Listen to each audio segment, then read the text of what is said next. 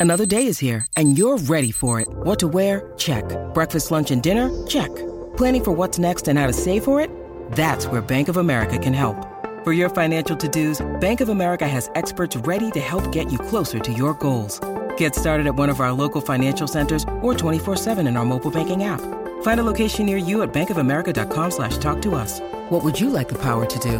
Mobile banking requires downloading the app and is only available for select devices. Message and data rates may apply. Bank of America and a member FDIC. Nuestro insólito universo.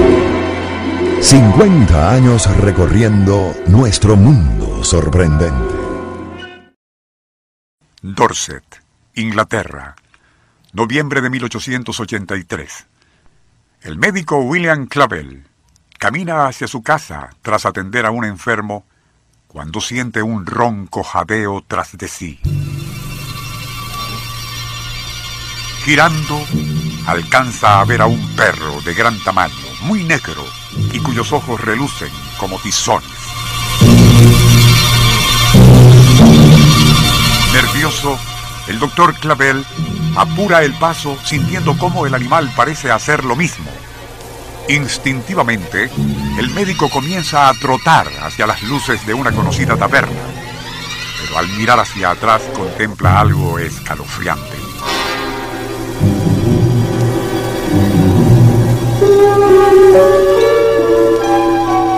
Aquel perro de ojos rojizos ya no se desplazaba en cuatro patas y ahora avanzaba hacia él erguido en solo dos, como grotesca parodia de un ser humano. El Circuito Éxitos presenta Nuestro insólito universo. Cinco minutos recorriendo nuestro mundo sorprendente. una producción nacional independiente de Rafael Silva, certificado número 3664.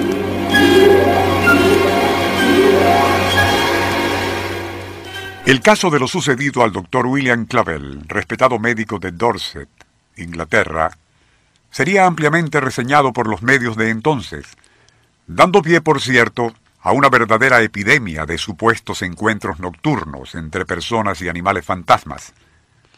¿Pero es tal cosa posible? Siempre se ha sabido que en el folclore de casi todos los países, incluyendo el nuestro, abundan los cuentos de que el enemigo malo a veces puede adoptar la forma de animales. El caso de la mula manía, por ejemplo.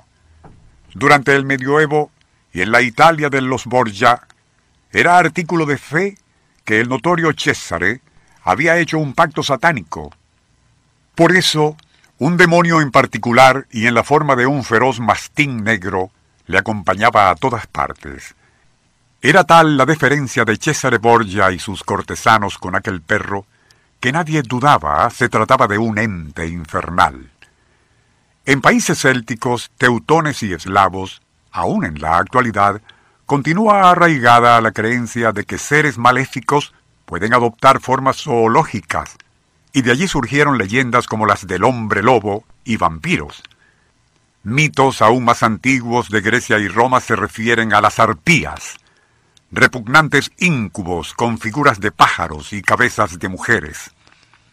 En la India se conocen los nagas o demonios en forma de serpientes. Igual ocurre en el folclore oriental, donde se habla de la famosa Mara, que se dedicó en distintas guisas zoomorfas a tentar al Gautama, cuando éste se preparaba para alcanzar la categoría de Buda. En registros auténticos de exorcismo aparecen testimonios de personas que aseguraron haber oído como gatos, perros e incluso monos hablar con voz humana.